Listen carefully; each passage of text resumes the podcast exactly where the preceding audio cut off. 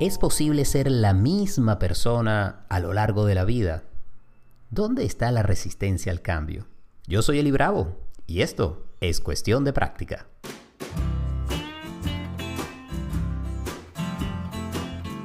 Hey, bienvenidos a un nuevo episodio de Cuestión de Práctica. Me encanta que tengamos la oportunidad de conectar a través de este podcast que no pretende ser perfecto, sino humano y sobre todo me encanta darle la bienvenida a una amiga, a una mujer que admiro y mm, a una creadora de podcast que ha tenido un éxito inmenso con su En Defensa Propia.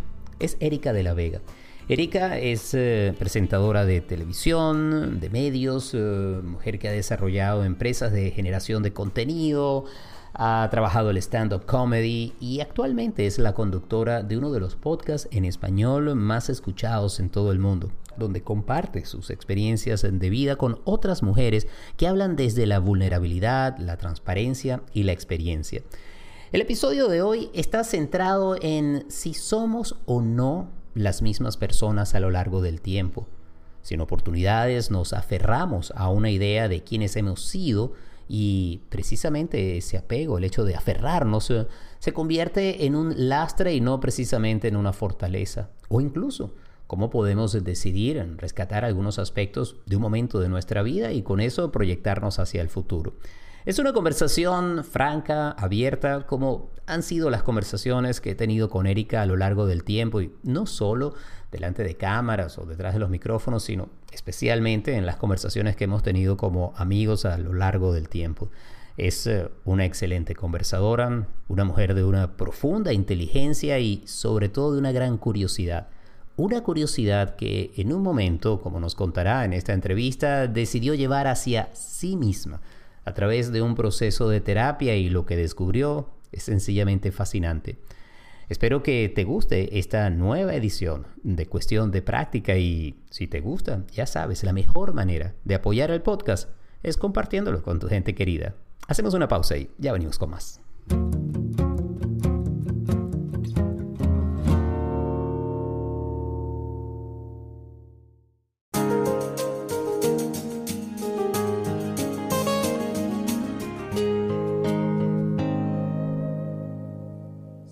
Y todo una vez. Sí, claro. Meeting in progress. Yeah. Recording in progress. Oh my God.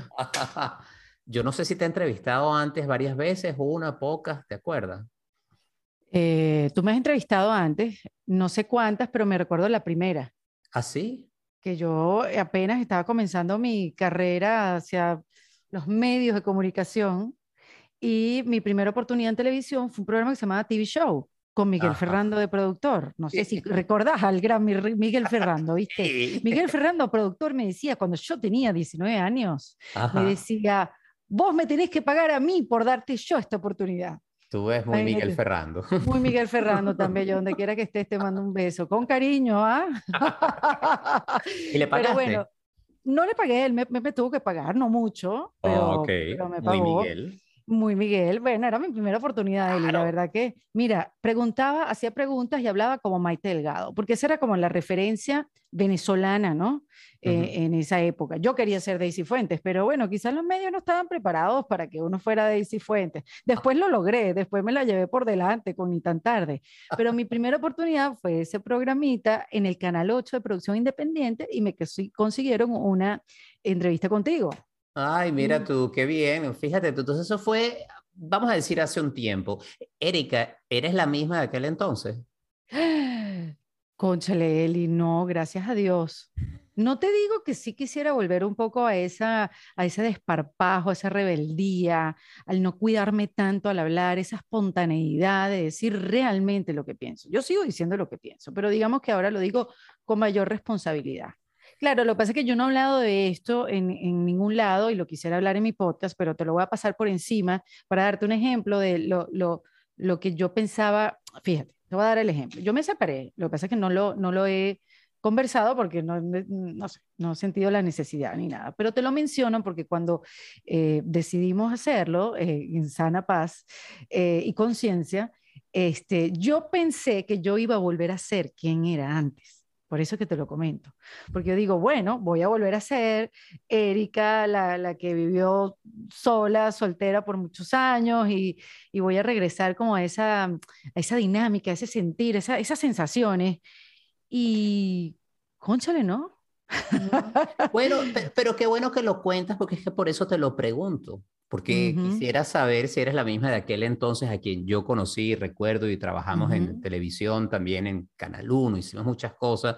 Si eres incluso la misma de hace dos o tres años cuando te vi en el teatro haciendo cosas maravillosas, puras cosas maravillosas, si eres la misma del año pasado. O sea, ¿qué está pasando? Porque yo te leo, por lo menos yo que te leo, hablo contigo, siento que no eres la misma. Sí, y tú una vez me hiciste una acotación en un newsletter que yo escribí, que yo te decía que uno, yo no me acuerdo del newsletter, que era como que uno es como un resultado. Y tú tan bello me escribiste y me dijiste, Erika, uno es más un resultando. y, y, me identifiqué mucho con, esa, con eso que me escribiste, porque en verdad yo no soy la misma desde hace 2021. O sea, yo creo y celebro el cambio, el cambio de opinión, el cambio de postura, el cambio, cambiar. O sea, yo antes pensaba, Eli, que era malo cambiar, porque, bueno, si, yo me hice, mi vida adulta la hice en los medios, al igual que tú, y entonces, bueno, no sé, uno se cree que uno lo quieren por cómo uno es, por lo que uno representa, por cómo uno habla, por cómo...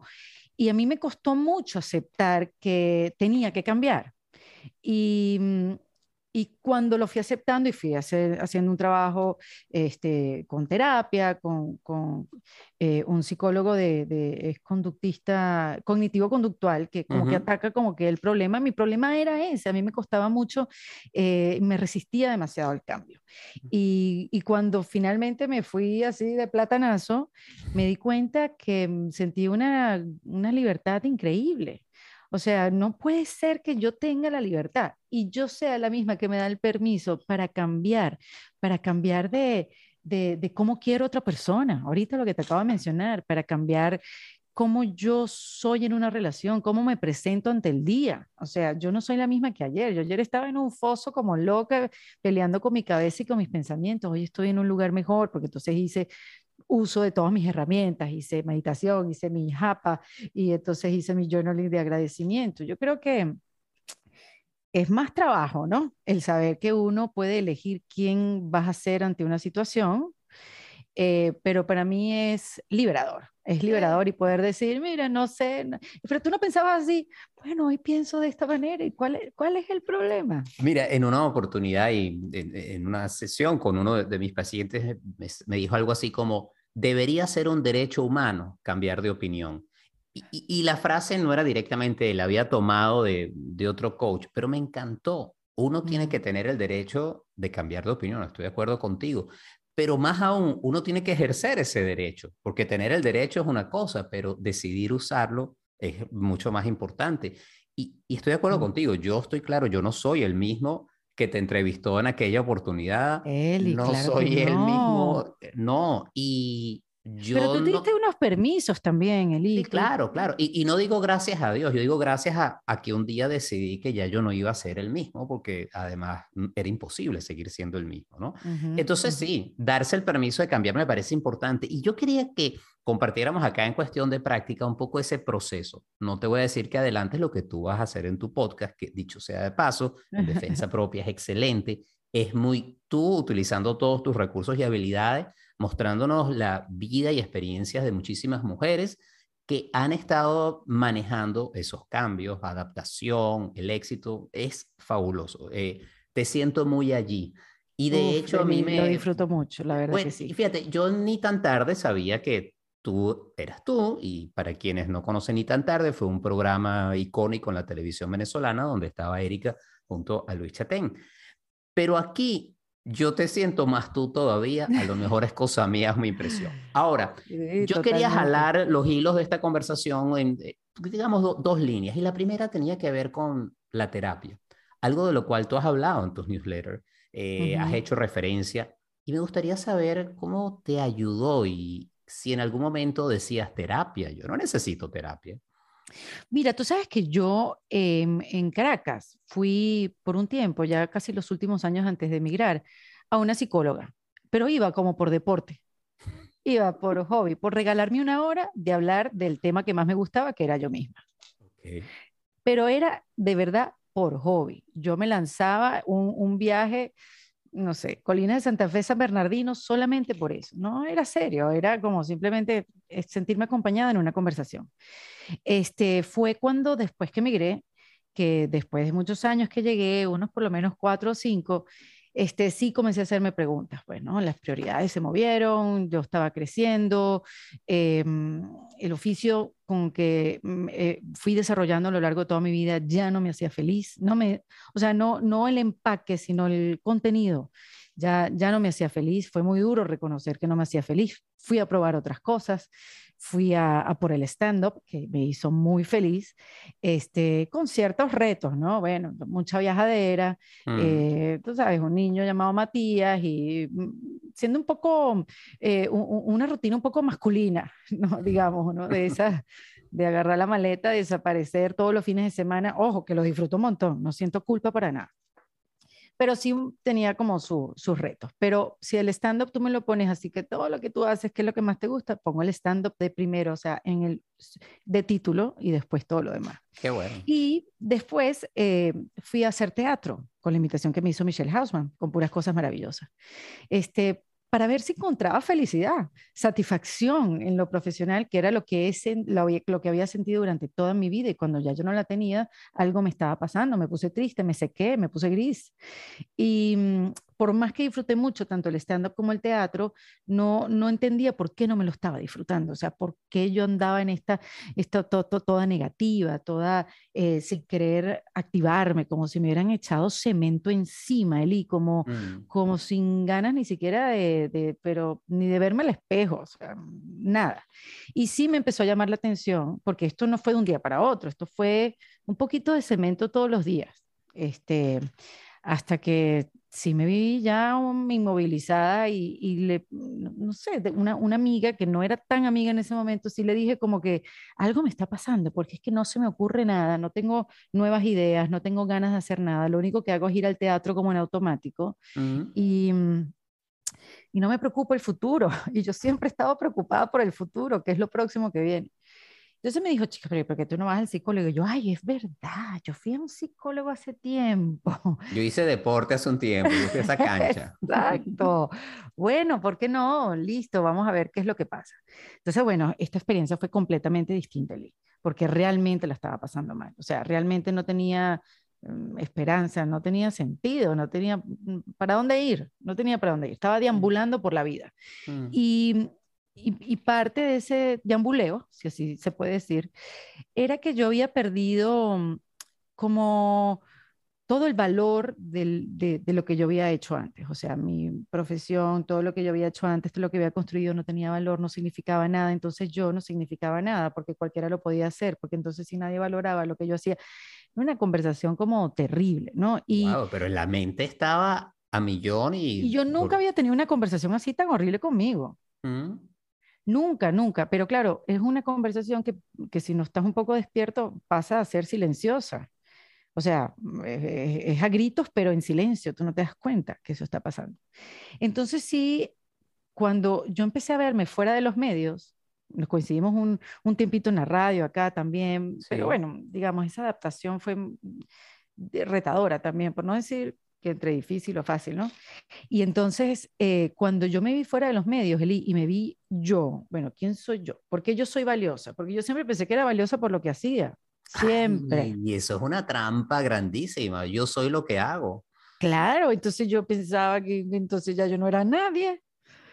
O mm. déjame ver quién soy, entonces déjame ver quién soy soy una mujer, ok, estoy casada, eh, ok, tengo un hijo, pero bueno, estoy amargadísima, este, y todo el mundo tiene la culpa de las cosas que me pasan y todo es terrible, me viene este país, y entonces yo quería que lo... Y, y me di cuenta, Lee, que no tenía definición, o sea, no sabía quién era por dentro. Yo mm. todo siempre lo vi afuera, afuera, afuera, todo era mi profesión, era todo eh, mi disciplina, mi, no sé, los chistes, la, todo lo que eso, todo el trabajo que, que, que, todo lo que hay dentro del mismo trabajo, ¿no? Este, y me asusté porque dije, le estoy vacía, estoy vacía, mm. no, no sé quién soy. Y bueno, me, quizás me adelanto, pero me imagino que encontraste que no estabas vacía. No, pero bueno, eh, eh, fue un proceso, no me tardé mucho en, en revalorizarme. Ok, eh, pero es que quisiera tomar algo que mencionabas hace un rato, Eric, y que aplica también a la terapia de maravilla, que es un trabajo, pero es liberador. Es decir, esta vez suena que fuiste a terapia no por deporte, sino hacer el trabajo que tenías que hacer, conseguiste a alguien que no hizo el trabajo por ti, sino te acompañó en ese trabajo y del otro lado, pues llegaste a otro lugar. Quizás también en este proceso, como suele suceder, las cosas empeoran antes de mejorar, es decir, empezar a ver hacia adentro, de verdad ver hacia adentro, puede ser cansón, doloroso, pero también es liberador. Es liberador porque es bueno saber que no está pasando nada malo contigo. Es simplemente que estás parado en un, en, un mal lugar. O sea, estás viéndote desde un lugar donde tú misma te quitaste todas las, las medallas, te desacreditaste, donde tú ni siquiera, o sea, tú, ni siquiera apuestas por ti, ¿no? Entonces yo creo que eh, el, el, lo primero que yo comencé a hacer con mi bello psicólogo, que siempre digo que me dio de alta, pero yo no a él, eh, fue volverme a querer, volver a querer lo que yo hice, volver a querer lo que fui, eh, porque bueno, vamos a ir de, atrás para adelante, ¿no? Y, comenzar a verme con otros ojos, como que bueno, no, no soy tan mala como yo pensaba, em, para lograr lo que yo logré se necesitan ciertas condiciones. ¿Cuáles son? Bueno, eso es ser una mujer trabajadora, disciplinada, eh, esas cosas que puedan estar, digamos, bordeando la descripción de una persona en cuanto al trabajo. Pero ¿qué pasa también dentro de mí, mi corazón, quién soy, cómo quiero, cómo soy yo con mis amigos, cómo soy con mi familia? Empecé a revisar todas mis relaciones, Eli, cómo soy mm. como mamá y entonces me empecé a horrorizar, este, porque, bueno, estaba muy dormida, Eli, estaba muy dormida, pendiente de otras cosas que estaban fuera de mí y después cuando, cuando estuve en un buen lugar, no digo que perfecta, pero cuando ya sí empecé a ver un poquito la luz con el trabajo que hice solamente con terapia, porque fue solamente con terapia. Ya yo después he hecho hasta caracoles, pero solo la terapia fue la que a mí me ayudó a, a salir de ese hueco oscuro. Eh, cuando ya más o menos estaba viendo la luz, comenzaron a venir las ideas. Mm. Concluyendo que si uno no está bien emocionalmente, uno no está bien en nada. Uno no está bien profesionalmente, uno no está bien creativamente. Entonces, mientras me acomodaba emocionalmente, empecé a ver la luz siempre quise hacer un podcast. Tuve un intento de hacerlo con Ana María Simón, otra compañera mía de radio en Venezuela, que estaba en esa época viendo que en Miami y no se dio y tal y no sé qué. Y yo quería hacer un podcast y quería hacer un podcast, pero no, no como la radio, como nosotros lo hacíamos de acompañamiento a la gente, a su casa, sino de verdad que tuviera un tema, como lo estaban haciendo los americanos. Y dije, bueno, ¿y qué tal si hablo de esto? O sea, ¿qué tal si hablo de mi resistencia a los cambios? Porque también me di cuenta, Eli, que muchas mujeres al lado mío estaban viviendo lo mismo. Estaban viviendo ese dolor de, de no gustarle lo que, lo que siempre habían hecho, de querer hacer otras cosas, pero no se atrevían, qué va a decir la gente. Eh, había como una conversación eh, en murmullo de algunas personas a mi alrededor y dije, bueno, yo voy a hablar de esto, yo me voy a abrir y voy a hablar en serio, porque la gente, eso sí, em, la gente se va a preguntar porque yo no me estoy riendo y no es una conversación cómica, pero es que ya, Eli, yo entendí que no importa lo que diga la gente. Es más, te voy a decir ah. otra. La gente no ah. está diciendo nada.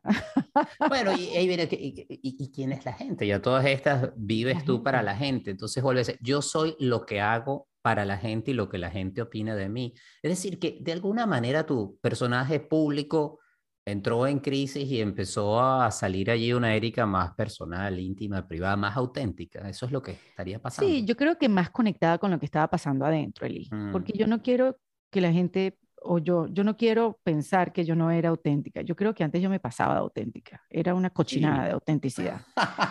este, porque sí, tenía menos filtros, ¿no? Lo que pasa es que fui acomodándome y me fui profesionalizando en esa autenticidad.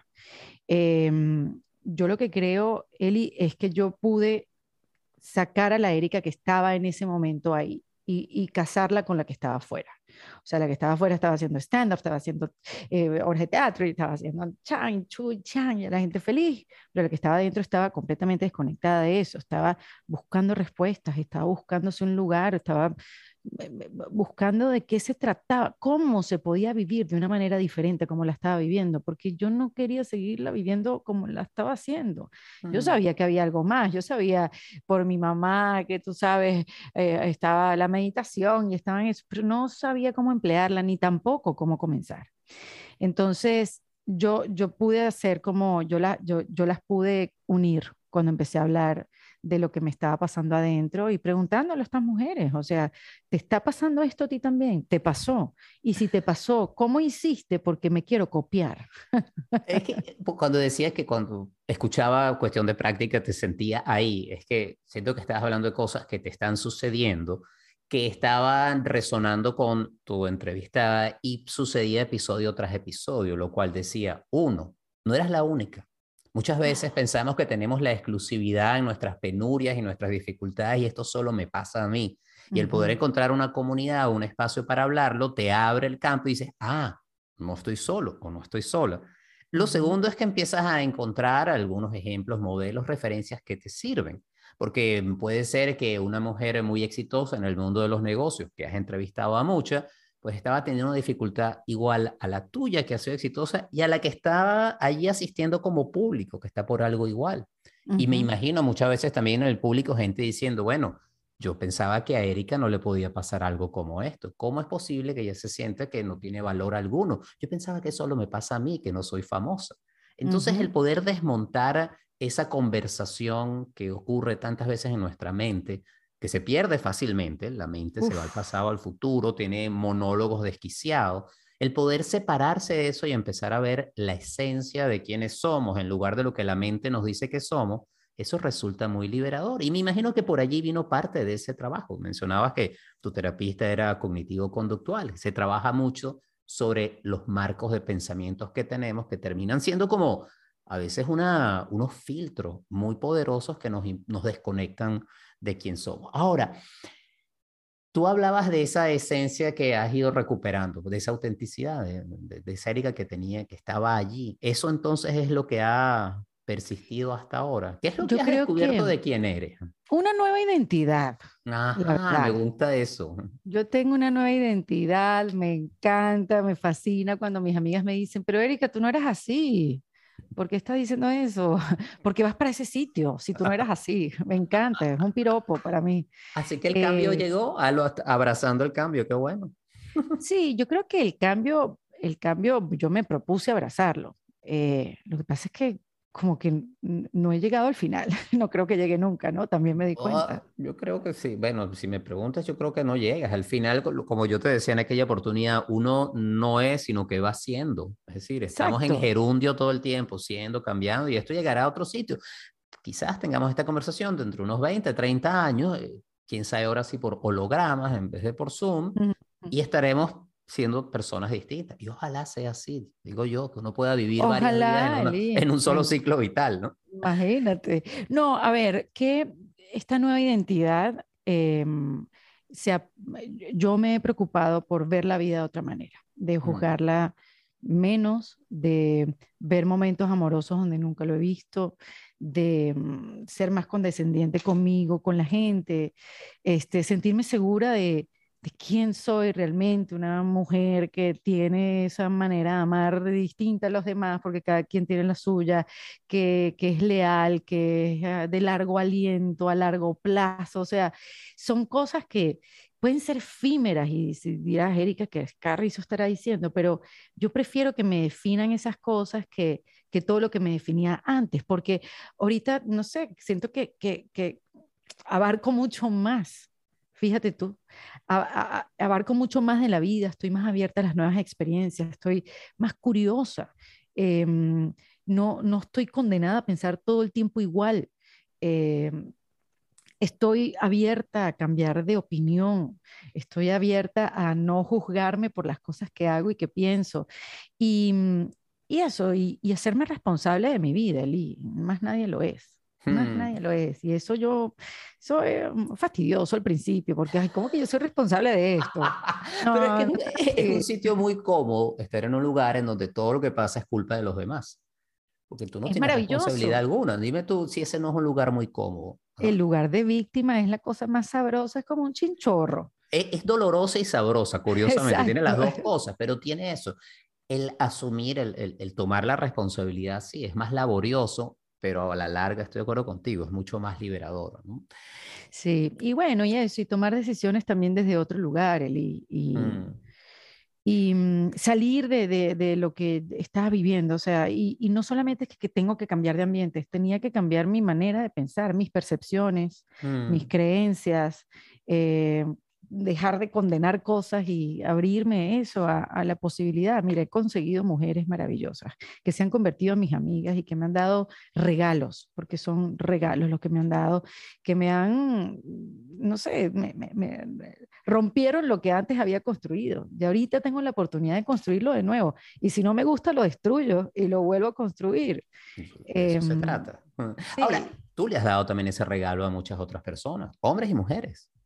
Bueno, me, eh, eh, Eli, a ver, yo la verdad que yo lo, yo lo hago porque lo siento, porque quiero saber más, porque me interesaría ahorita hablar con una neurocientífica y porque me interesa ahora saber más sobre esto y porque creo que este tema por aquí vamos a aprender más. Pero en verdad, este, lo que me hacen saber la gente que escucha el podcast de me cambiaste la vida, ¿cómo? Yo no te cambié la vida. Claro, yo les digo, te la cambiaste Me pongo a llorar porque me, me, siento, Eli, es que puede sonar hasta muy cursi, pero me siento como, me expando, o sea, no, no sé, como es una expansión invisible, es como una conciencia que se va formando de puras otras conciencias que se van despertando y que juntos, colectivamente, estamos creando una conciencia mucho más amable para nosotros vivir la vida con más amabilidad, mayor felicidad, menos sufrimiento, este, mm, llena de, de, no sé, de, de, más amor, si puede ser, o de momentos más bonitos, para no ponerlo como que el amor ha sido una cosa tan, tan efímera. Entonces, siento que es una expansión cuando la gente me dice eso, porque primero que no sabía, no sabía que, que todos estábamos muy cerca de, estar en el mismo lugar. Mm qué tonta alguna vez fui, fui al pensar que eso nada más me pasaba a mí, que estaba sola. Este, y él y yo también, tú sabes qué me preocupaban hacer. Este, ya, y aquí viene mi parte de comunicadora, pero también de levantar data, porque ya va, está bien, todo muy bonito, pero déjame levantar data y corroborar ciertas cosas, ¿no? Déjame primero no entrevistar a puras venezolanas, porque obviamente con, con nuestra situación país, este, Em, quizás tenemos muchos elementos en común cuando hablamos de reinvención, porque inmigramos. Entonces déjame quitarle ese velo o esa creencia de que reinventarse viene solamente por inmigrar, por emigrar. Este, déjame entonces hablar con mujeres de diferentes edades, porque entonces no tiene que ver con la edad. He hablado con niñas de 25 y mujeres de 60 años y todas les ha tocado reinventarse en el trabajo, en la familia, en la manera como se relacionan, qué sé yo. He conversado con mujeres de muchísimas nacionalidades para que también podamos confirmar que no es mm. una cosa de país. Mm. Entonces, como que eh, eh, en esa, en esa búsqueda de vernos como que quitarle los estigmas a esta cosa de la reinvención, me, he descubierto que al final somos seres humanos que estamos buscando vivir de otra manera porque estamos hartos de vivir como estábamos viviendo. Y, y como a mí nadie me dijo por dónde comenzar a reinventarme, digamos reinventar, pues aceptar el cambio, como lo quieran llamar, pues quizás este podcast ayude o guíe, o lo está haciendo, porque claro que lo está haciendo, está guiando a la gente a que, a que comience a reinventarse, a que lo continúe y no abandone, porque mira qué fácil es abandonarlo, Eli.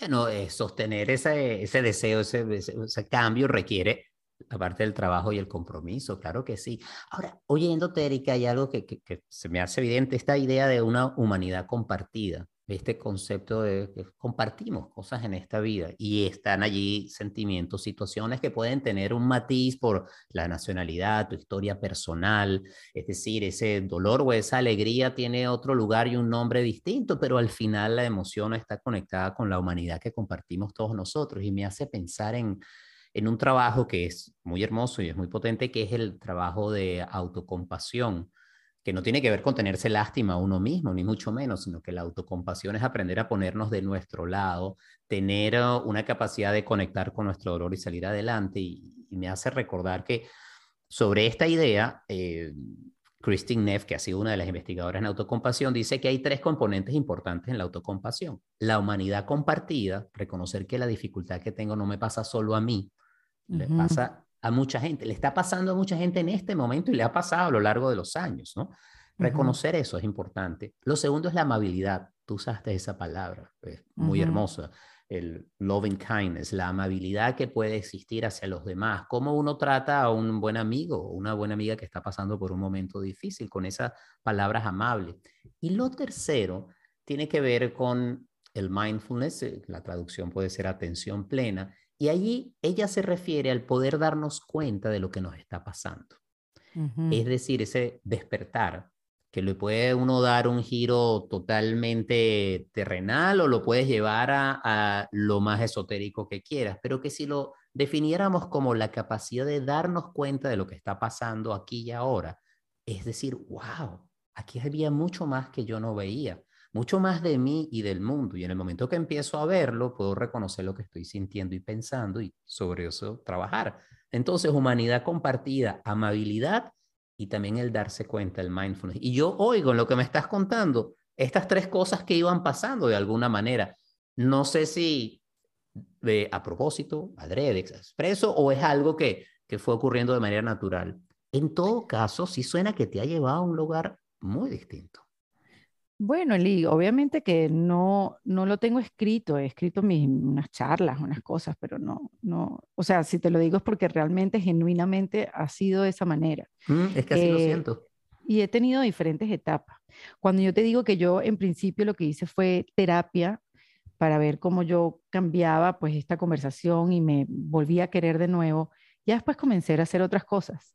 Eh, bueno, Hablaste de caracoles, me llamó la atención. No, no, no, mentira, nunca hice caracoles, pero lo que te quiero decir es llevarlo al extremo, ¿no? Pero sí he hecho hipnosis, por ejemplo, con estas mujeres que, que he descubierto. He, hecho cosas que se llaman que sí, registros akáshicos, o sea, como la quinta dimensión. No sé, me gusta. Eh, eh, o sea, nada me quita en, probarlo, pero lo que te quería decir es que una, una de las cosas que más me llamó la atención que descubrí en este camino fue el mindfulness y lo hablamos varias veces también. De hecho, me fui a hacer un, un curso los sábados, recuerdo, y justamente tú conoces al profesor que lo conociste de otro lugar. Algo castellano, sí, él es uno de los, digamos, de los instructores, maestros de mindfulness más importantes aquí en el sur de Florida, sí. Imagínate, eso es bueno, esas casualidades que tú dices, no estamos separados, o sea, ¿cómo, llegamos a, como que al mismo sitio, al mismo lugar? Tú que eres maestro de mindfulness también, eh, eh, eh yo, yo, quiero saber un poquito de cada cosa y yo creo que también uno en esta búsqueda de despertar eh, y, de, y, de, encontrarse de nuevo con uno mismo es, es hacer las terapias que, más te sientas cómodo, que más te llamen la atención. Esto, o sea, a mí me llamó la atención el mindfulness y después me fui, este, me fui por este, la neurociencia, entonces me fui, qué sé yo, por eh, poner la intención y me fui con Alejandra Llamas y su proceso MMK, este, y aprender así, ¿no? Un, un poquito de todo. No es que tienen que hacer todo esto, yo creo que hay, hay que sentirse bien con lo que se está practicando, pero lo que yo sí, sin duda, Eli, siempre lo digo y lo pongo de primero, es hacer terapia. Mira, yo recibo llamadas de amigas cercanas, desconocidos. Erika, ¿qué hago? Estoy pasando por un mal momento, tú lo has hablado en público, porque mira qué bonito, poderlo haber hablado en público, Eli. He podido ayudar a otras personas y que se haya levantado una conversación donde ya es normal como que creo que estoy pasando por un momento de presión a trinca. ¿Cómo hago, Erika? Bueno, hermana, aquí está, esto es lo que usted va a hacer. Esto fue lo que a mí me, funcionó. Pero lo que yo siempre recomiendo es terapia. Es lo primero, primero que yo recomiendo. Porque creo que es la base. Ya después puedes ponerte a jugar un poco, descubrir cosas nuevas, mm, em, em, introducir eh, prácticas a, tu día a día, las journaling pages, eh, la meditación, eso como te digo, el yapa, porque bueno, aprendiste a hacer el yapa con el mandala, eh, eh, sabes, tú, tú vas introduciendo las cosas que de verdad te hacen sentido. Eh, porque son al final herramientas. Pero yo eso, lo primero, siempre me gusta decir que hay que hacer terapia. Porque trae claridad, puedes poner orden en, una mente que puede estar muy desordenada, sin, sin lugar a dudas. Y allí hay algo fundamental, ¿no? Que, y, consigas la persona con quien tengas una buena relación para que ese proceso funcione, porque, digamos, no todos los terapistas son para todas las personas. Existe también en el mundo de la terapia una amplio abanico de maneras de trabajar, conseguir quien resuene contigo y exista una relación, porque es la relación terapéutica el principal indicador del éxito que va a tener el proceso. Y si hay una buena relación terapéutica, entonces aprovecharla, ¿no? ¿Y cómo eh, sabes que hay una buena relación terapéutica? ¿Hay indicios, Eli? Tú que eres tan estudiado. Eh, desde el lado de quien está yendo a terapia, sin lugar a dudas. En, primer lugar, que exista eh, un sentimiento de, que hay empatía, de que hay entendimiento, que hay progreso, que hay ética en el trabajo, hay respeto y además hay una sensación en sentirse sentido, eso que llaman el feel felt. Es decir, cuando tú sientes que la otra persona puede sentir lo que estás viviendo, que hay una resonancia allí, pero que esta otra persona no se pierde en, el sentimiento que le estás transmitiendo. Si el terapeuta no es que se pierde en tu dolor o alegría o duelo o ansiedad, sino que es capaz de contener y trabajar con esa emoción, con esos pensamientos, poder traer un orden y devolverlos de manera tal que el trabajo avance. Si tú tienes esa sensación, yo te diría que hay indicadores de que está funcionando y yo siento que lo describiste muy bien cuando hablaste de tu psicólogo, del trabajo que estabas haciendo con tu psicoterapeuta. Tú sentías que ahí estaba pasando eso y veías un progreso.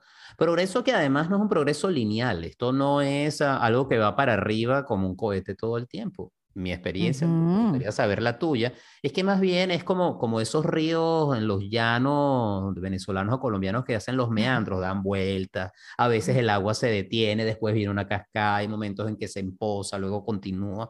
Es decir, porque el proceso del, trabajo, de, emociones, el trabajo mental, no es como reparar un coche. Tú cambias un alternador o una batería, bueno, hoy en día cambias la computadora y ya, pero nosotros no operamos así. No sé cómo ha sido tu experiencia. No, no, sí, ha sido de ups and downs, totalmente, pero ya con una base, o sea, ya, ya despierta, ya sé mm. cuando estoy haciendo las cosas que me van a llevar a, a ponerme una nube gris encima. Entonces ya yo sé qué cosas aplicar o qué cosas hablar. Porque otra cosa también que descubrí, Eli, es que uno va a terapia también para hablar de las cosas buenas que te pasan, las cosas buenas que hace. Qué bueno eso que lo qué bueno que lo reseñas, porque no es solamente para trabajar un problema. A veces la mente se enfoca tanto en los problemas que pierde el resto de la belleza que existe en el mundo y que también está allí. Uno tiene situaciones difíciles, pero cosas que agradecer también están. Claro, y aplaudirse, como que mira, me pasó esto esta semana y pude atajar mi reacción y, y, pude responder de buena manera y pues dame dos estrellitas y ahí entonces tu terapeuta te da dos estrellitas porque necesitas un poco de validación en ese trabajo, porque al final es un trabajo que haces tú solo, ¿no? Así es, eh, ahí una de las cosas importantes que, que uno le enseñan en la preparación como psicoterapeuta es que tú no puedes trabajar más que tu paciente o tu cliente. Es decir, si tú estás haciendo el trabajo por la otra persona, esa persona no va a ser autónoma y no va a desarrollar las habilidades que necesita. Tú mm. acompañas a alguien en un proceso, pero no haces el proceso por esa persona.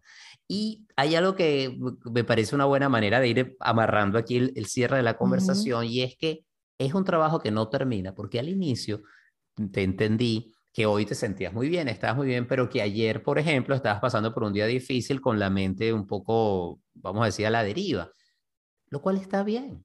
Nadie está pidiendo que seamos perfectos, que seamos unos santos, es decir, nadie está pidiendo aquí que seas un ser iluminado, por lo menos yo no lo espero de ti y espero que tú no lo esperes de mí porque yo no lo soy, sino que uno tiene sus días. Lo interesante es la capacidad de darse cuenta, trabajar alrededor de eso y volver a un estado de equilibrio.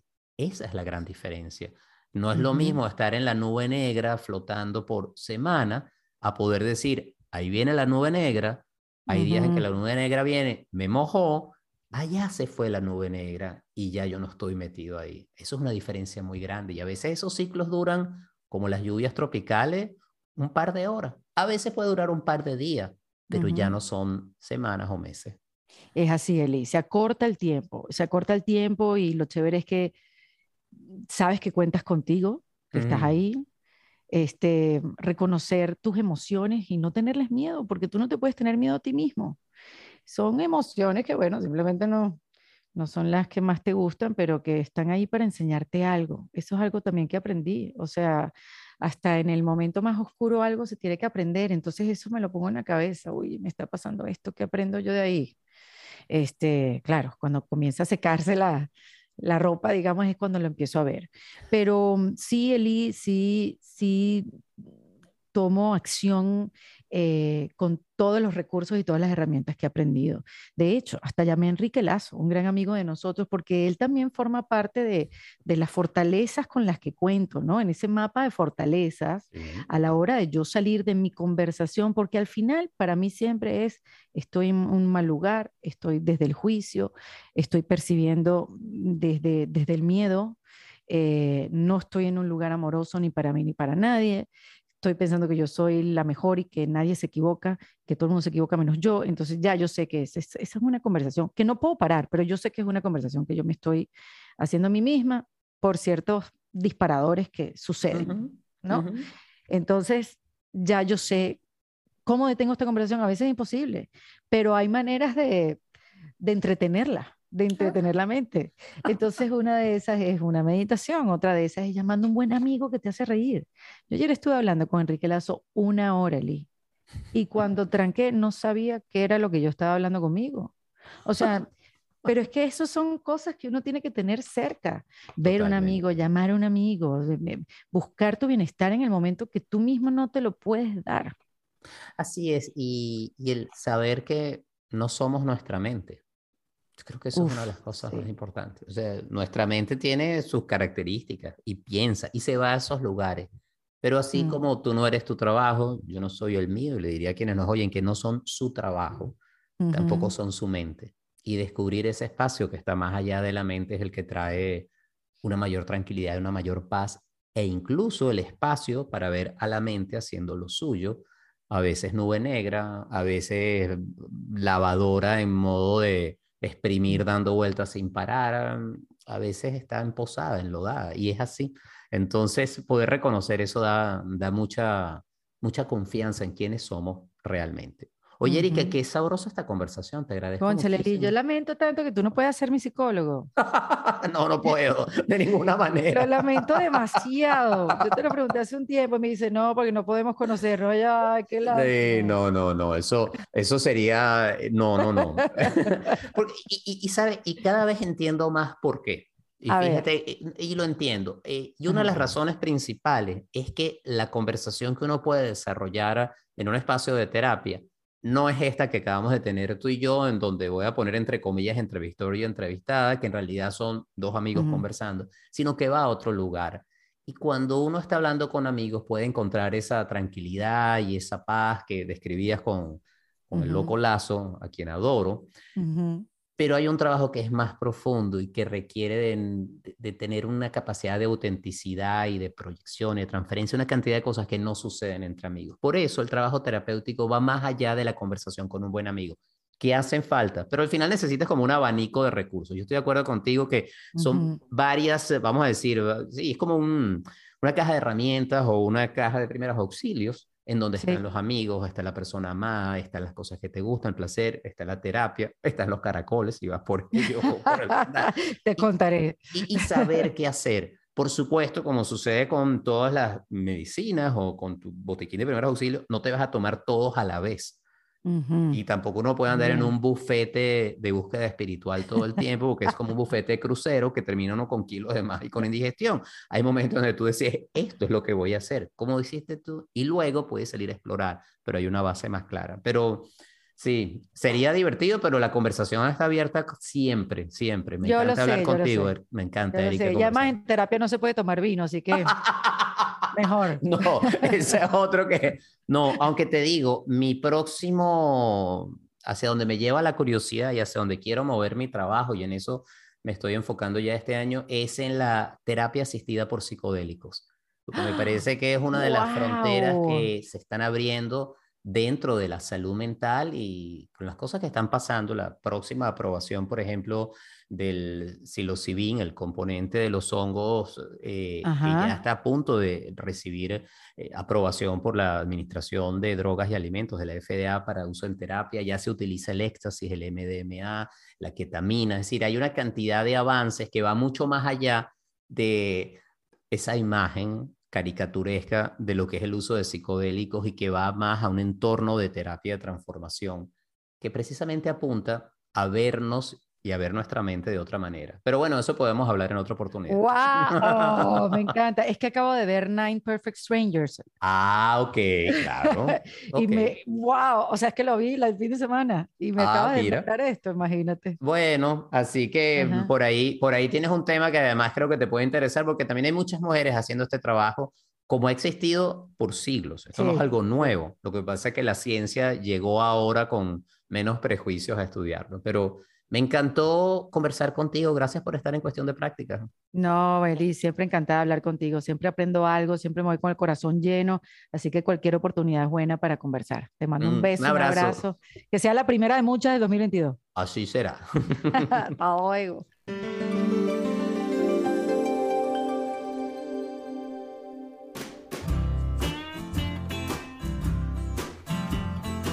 Y hasta acá esta nueva edición de Cuestión de Práctica.